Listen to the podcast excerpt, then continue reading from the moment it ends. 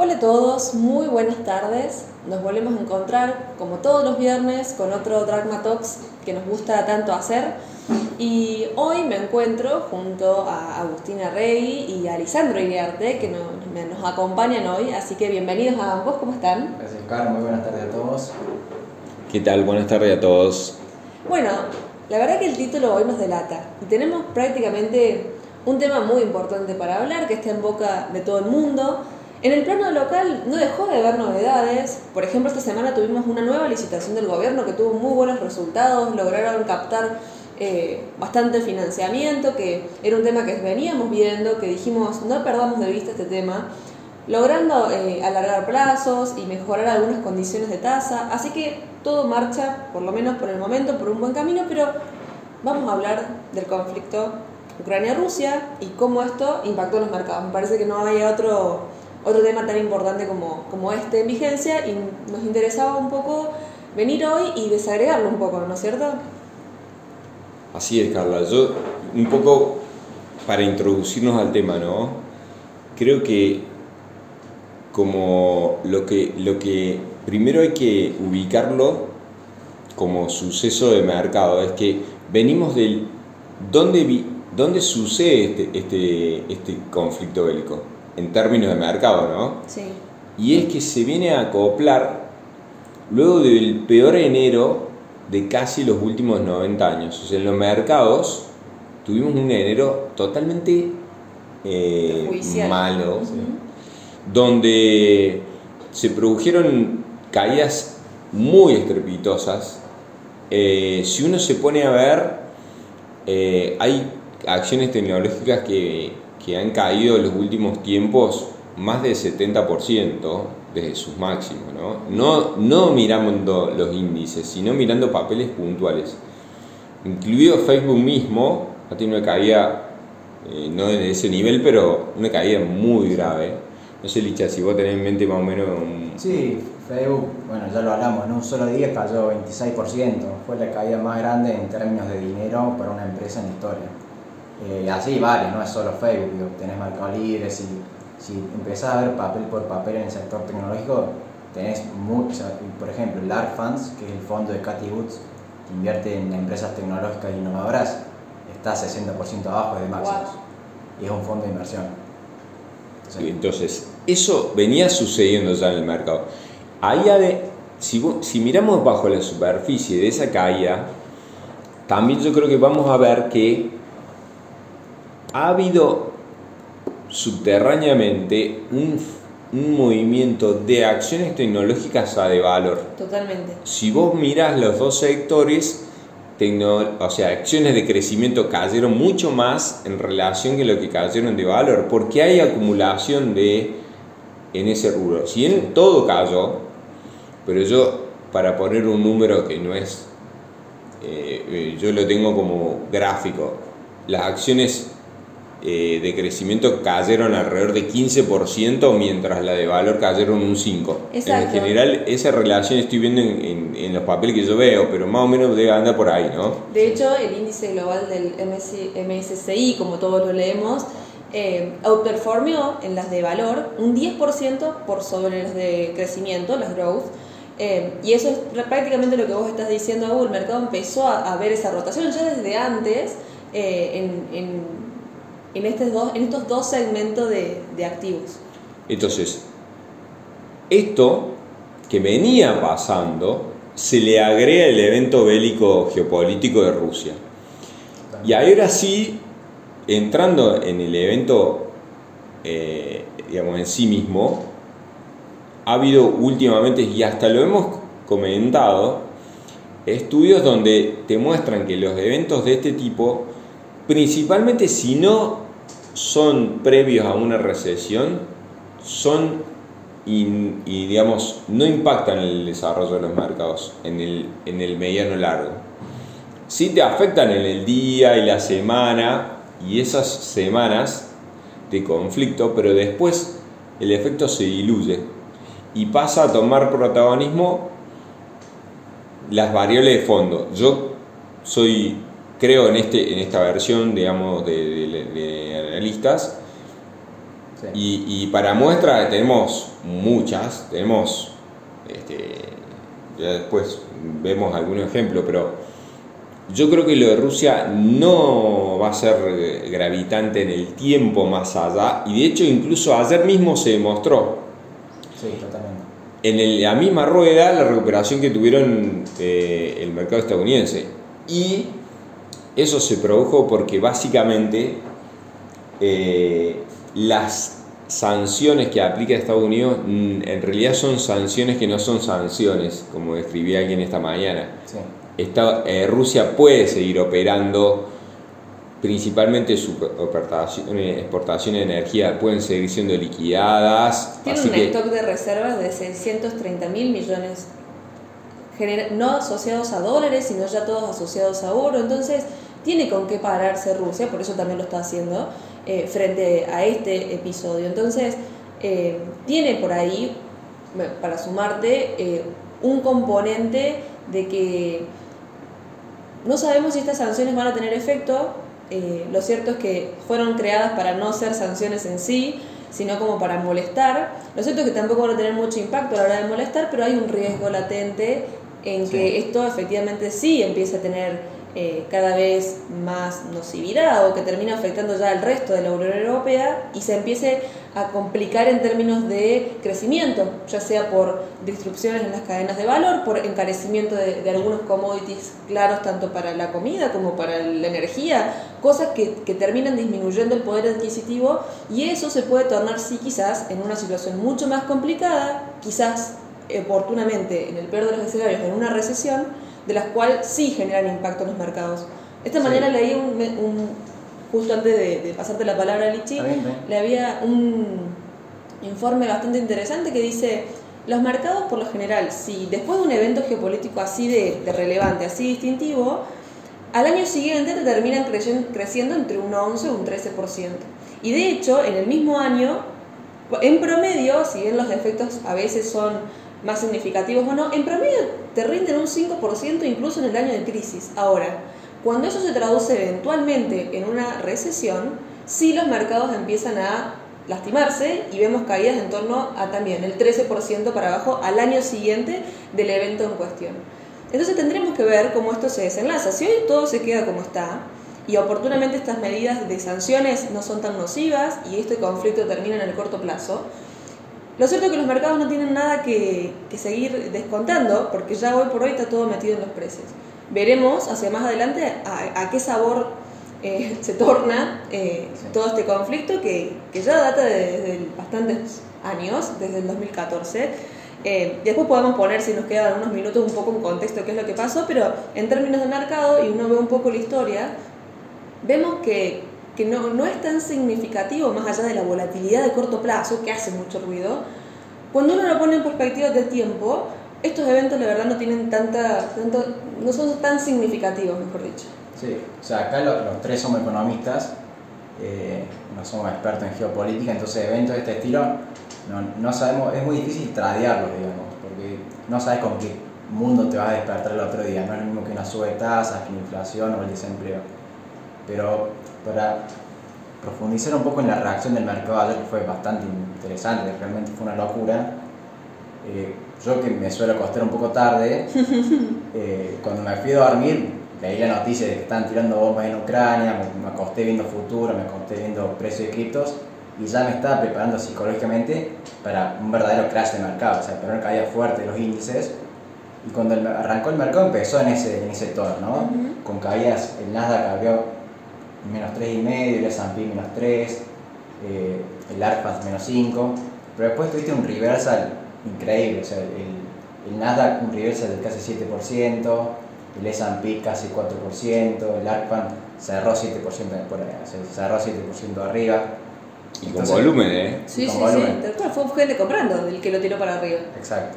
Sí, y y lo que dio vuelta al mercado, lo que venimos diciendo es, es más, mientras hablaba Biden y hablaba de las sanciones que se iban a imponer, ya veías como el precio del, petróleo se pinchaba, que llegó a casi 100 dólares, empezó a caer y por el contrario, las empresas tecnológicas y otros sectores empezaron a subir. Justamente porque me parece que lo que en general Estados Unidos y la Unión Europea no desean es que tengas un boom, una, una suba muy fuerte en commodities y en petróleo, porque eso sí tiene efectos recesivos muy fuertes para la economía. Entonces van a ser muy cuidadosos en, en no imponer sanciones que, que, te puedan generar una suba en los precios y que te, te acelere demasiado la inflación y que eso se vuelva incontrolable. Eso es lo que predicía el mercado por ahora. Exacto. Y eso fue que quizás esta mañana leíamos un informe espectacular donde repasaba todas las posibles razones que podrían haber explicado el comportamiento atípico que tuvo el mercado el día de ayer.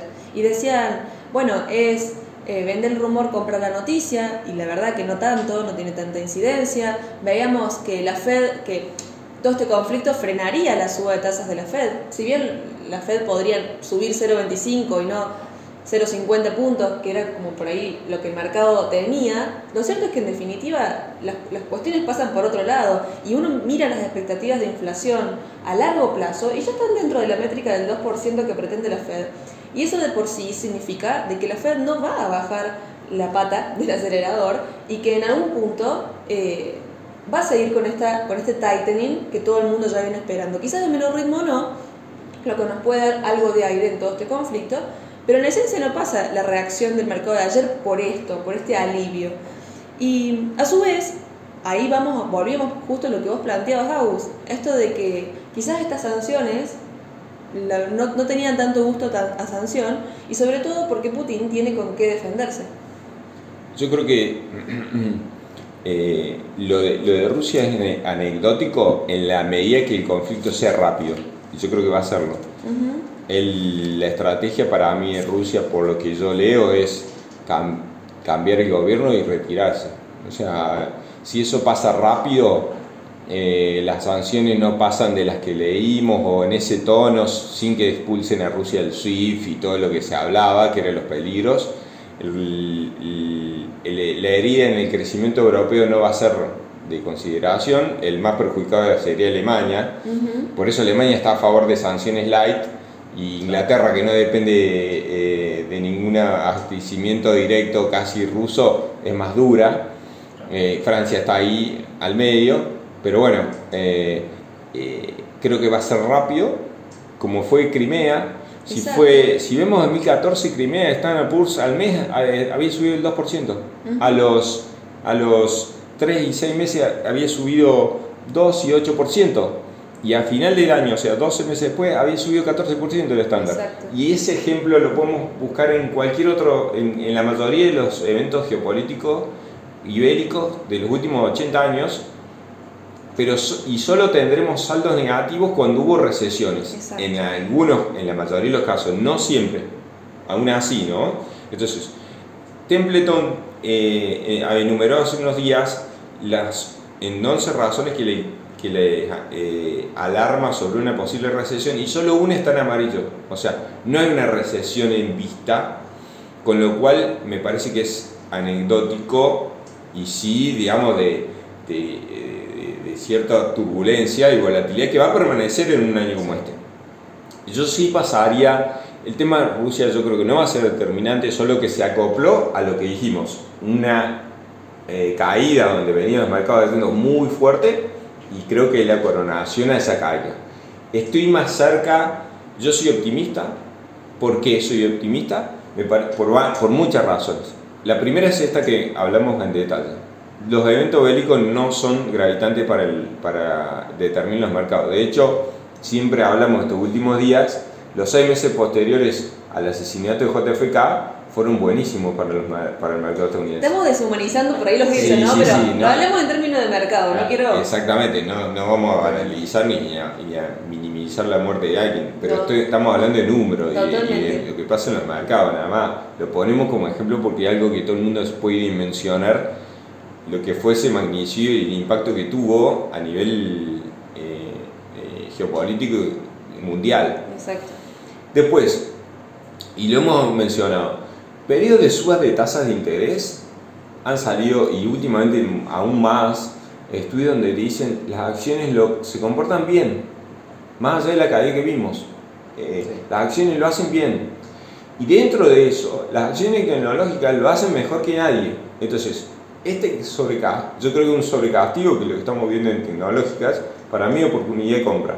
porque, toa- porque no es desplome, no es catástrofe, no es crisis. Creo que es una corrección. O una, eh, también le suelen llamar, eh, como le dicen a las correcciones, hay otra palabra que suelen usarse. Pero que en este momento no, no recuerdo cuál es exactamente. Pero es una caída entre 10 y 20%. La caída de entre 10 y 20% Sí. Siempre, siempre históricamente, si nosotros vamos para atrás, desde los 80 hasta hoy, las caídas de entre 10 y 20% han terminado al año con retornos promedio de 20-25%.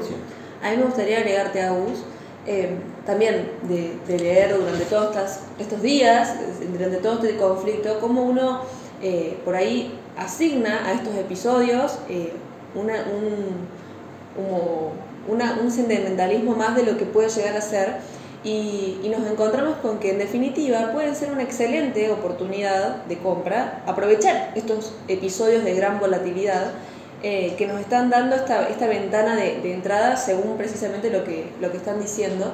Y parte de una de las recomendaciones que leíamos eh, dictaba que no pensemos en, en- en cómo posicionarnos de acá a una semana, quizás en un inversor que piensa en, en- largo plazo, sino pensemos en cómo vamos a invertir o, o cómo queremos estar posicionados de cara a acá a un año o a cara- de cara a cada fin de año, porque estamos inmersos dentro de este evento, más allá que le dedicamos todo el podcast de hoy, en algo mucho más grande. Y ahí es donde por ahí amerita un poco la cuestión de nuestro título, que era, no todos los misiles de este año van a venir de Rusia, estamos dentro de un año bastante particular, donde esto me parece que es algo de corto plazo, ojalá que así lo sea, que no sea, de nuevo, para no deshumanizarlo, que no sea algo tan, tan gravísimo ni tan disruptivo para la humanidad, pero que los mercados en definitiva eh, puedan devolverlo y recuperar eh, lo antes posible. Pero es que aún así si se prolonga, yo te digo que a lo mejor hasta tiene un, un lado eh, positivo para los mercados que es el siguiente. Si se prolonga, los bancos centrales no van a poder subir la tasa todo lo que cree, todo lo que planeaban subirla. Entonces hasta para el mercado quizá ver que los centrales tienen un techo en esa intención de sube tasas es bueno. Sí, y agrego ahí también de que leí en algún lado de si tenés un shock inflacionario por la suba del petróleo, sobre los commodities, la Fed no lo va a combatir con política monetaria porque no tiene sentido, no es un problema monetario que te genera inflación, es un shock de, un shock de oferta. Entonces, combatir un shock de oferta con política monetaria te genera más recesión y Es fracasa. Es inocuo. Entonces, Es que yo creo que los mercados, eh, voy a otra razón por la cual soy optimista, los últimos dos meses estuvieron, estuvieron descontando muy agresivamente la, la futura sube de tasas. Se van a sorprender. Yo soy de los que cree que la sube de tasas que está descontando el mercado no va a ser tan, tan violenta. He visto análisis, proyecciones de 8 sube tasas. Para mí no van a ser 8 sube tasas o va a ser menos. Para mí el mercado se va a ir encontrando de marzo en adelante con que la sube tasa que se espera no va a ser tan, no va a ser tan eh, agresiva. Los números de inflación que vengan no van a ser, veamos, veremos cómo impacta la energía y todo en, Estados Unidos, pero yo creo que hasta, hasta hoy, si esto se diluye rápido, los sube de, los números de inflación no van a ser tan malos como el mercado está descontando que van a ser, y los recortes de crecimiento que ha habido, o sea, todo el mundo sabe, tuvimos que anotar menor crecimiento por ahí. Va a crecer el mundo, pero no a la tasa. Hubo recortes de tasa de crecimiento positiva, no van a ser tan tanto. Entonces, yo creo que cuando vean que se pasaron de- estas caídas en el mercado que vimos, me parece que estuvieron descontando estas tres cosas Se sobre, exacto. Y yo creo que se van a dar cuenta que se pasaron de rosca y va a ser bueno para los mercados. Y un- otra razón más que les agrego, que creo que es los años de elección de medio término son extremadamente volátiles y suele pasar que el mercado tiene un bache intraanual muy fuerte y una recuperación intraanual también muy fuerte. Y creo que estamos viendo la pata negativa de este año de elecciones medio término y vamos a sorprendernos con una recuperación. Y creo que va a ser, sí, sí, sí. Y creo que va a ser también fuerte. Eh, todas esas razones son las que me hoy todavía nadie me convenció, por lo menos que yo leo, de cambio de opinión. Yo soy optimista, creo que es una oportunidad de compra, creo que eh, quizá tengamos que esperar más tiempo para que veamos eh, un mercado de vuelta positivo fuerte, pero yo creo que estamos, estamos por acá. Yo te agrego esto, que el que está invertido tampoco salir corriendo de estos eventos, eh, porque gran parte del inversor quizás no está líquido, capaz que se quedó por ahí empernado durante toda esta primera parte del año y que hoy por hoy está invertido, a estos son los que les recomendamos, pensemos la posición no acá, lo que está pasando en el mañana, en la semana que viene, pensémosla de acá un año eh, y, y, y, tengamos esa perspectiva por ahí de largo plazo descontando estos eventos en los cuales el conflicto hoy por hoy es para nosotros de corto plazo, la volatilidad es de corto plazo, eh, no creemos que esto se prolongue de nuevo su efecto en los mercados en el tiempo. Una vez que la Fed se empieza a poner en velocidad crucero, ya el mercado va a haber descontado todo lo que viene, entonces sigo sosteniendo que la peor parte ya está, digamos, ya pasamos. No quita que, que podamos ver de nuevo más volatilidad, más oscilaciones, pero sí la peor parte el mercado ya la tiene como en gran parte descontada, a mi parecer. Eh, y esto es la recomendación por ahí de no desesperar, ver esto como quizás una oportunidad, una oportunidad hasta de rebalanceo y pensar ya de cara a, a, fin de año, un poquito más en el tiempo, ¿no? Sí, creo que bueno, estamos todos de acuerdo de que de corto plazo vamos a tener mucho ruido, pero esto puede ser una muy buena oportunidad de mediano a largo plazo para ingresar al mercado en renta variable de Estados Unidos. Eh, como venimos diciendo, el mercado ya parecía una suba de tasa bastante agresiva para este año, entonces me parece que las sorpresas van a ser, si son, son positivas, va a ser difícil que se sorprenda negativamente el mercado por ese lado. A las inversiones hay que dejarlas madurar, sobre todo si es renta variable. Eh, estar todos los días viendo precios a veces es dañino y, y, no te deja... sabrás. Claro, lo sé, lo sé, lo sé. No te dejo dormir, Licha. No me dejo dormir y bueno, a veces bueno, yo que soy, sigo un poco las criptomonedas, que cotizan 24-7, es difícil hacer desconectarse, pero si tenés en mente que lo que estás por el largo plazo, no, podés, no, no dormís tan bien, pero 6-7 horas le metes de noche. Tal cual. bueno, si les parece, no sé si tienen algo más que, que agregar hoy. Eh, no, no, creo que esa es la idea no, de fondo. Hay muchísimas hay muchísimas razones mucho más técnicas que, que, que, están en favor de lo que concluimos acá y les, les comentamos. Yo creo que, por ejemplo, ingreso del consumidor estadounidense contra confianza es una, está disociado. La gente tiene la plata, en términos reales tiene más plata que el año pasado, está ganando más plata. Lo estoy hablando rústicamente, ¿no? Los economistas que me están escuchando les estoy haciendo doler los oídos, pero para que la gente me entienda la gente del bolsillo tiene más plata, pero tiene menos confianza hoy. Y ese nivel, esa disociación en general históricamente no dura mucho y lo que tiene que ajustar es la confianza. Entonces yo creo que ese es otro, eh, se lo estoy simplificando a, a, un renglón, ¿no? pero ese otro factor, como muchos otros que indicadores que nos dicen, che, todavía podemos ser optimistas y el mercado se va a recuperar.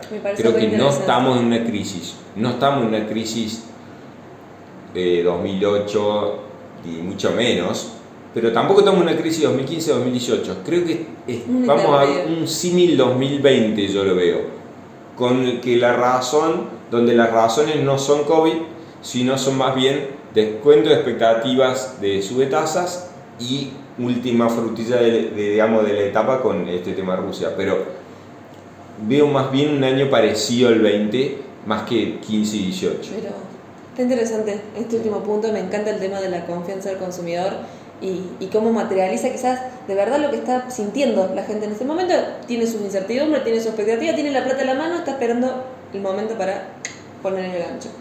Eh, pero bueno, en definitiva, también les queríamos contar hoy como cierre eh, que, bueno, Lichi va a estar yéndose a Buenos Aires, va a seguir con nosotros, no, no nos suelte la mano, pero probablemente los podcasts tengan otro sabor porque a lo mejor lo sumamos vía Zoom o vemos cómo podemos estar porque trae un condimento muy rico y, bueno, se va a estudiar una maestría, ¿no es cierto, Licha? Contanos un poco porque la verdad que te trajimos hoy para, para despedida. Despedirte de ciudad, ¿no? De ciudad. No de, claro, me despido de ciudad. Ya mañana estoy yendo a Buenos Aires a, empezar la maestría en finanzas. Eh, se va a extrañar mucho el contacto humano, la calidad humana, que cuando uno trabaja acá se da cuenta. Espero que quienes nos escuchan y quienes operan con nosotros también se den cuenta de la calidad profesional y humana de todo el equipo. Eh, pero sí, no es una despedida, voy a seguir tratando de sumarme vía Zoom, vía teléfono como se pueda, ya veremos cómo se coordina. Pero, pero sí, bueno, agradezco, aprovecho para agradecer acá personalmente a Carla, a Agustín y todo el equipo. Muy bien, Licha. Bueno, nosotros te deseamos mucha suerte, estamos muy contentos de que desafío. de- de ese- sí, totalmente. Y, y bueno, vamos a estar eh, trabajando igual que siempre, solo que Sí. a la distancia. Nos adaptaremos a, a esta, nueva, a esta nueva onda Sí. y, y no, lo importante es que, que sigan estando y que sigan trayendo todo su, su análisis y- y todo lo rico que es lo de la gente que nos escucha básicamente. Así que ya habiendo pasado 25 minutos desde nuestro comienzo, no le queremos tomar muchísimo más tiempo. Eh, nos encantó discutir este tema, fue algo que estuvimos tocando con muchos de nuestros clientes durante toda la semana, así que eh, nos parece por ahí un, un- un buen momento para bajar un poco a tierra, que es lo que nosotros creemos sobre un evento que es bastante particular, inédito en este contexto. Así que bueno, nos despedimos. Buen fin de semana para todos. Igual, igual de mi parte, muy buen fin de semana largo. Este, nos veremos viernes próximo, Dios mediante. Un abrazo grande. Les mandamos un enorme abrazo y que tengan un excelente fin de semana. Chau, chau.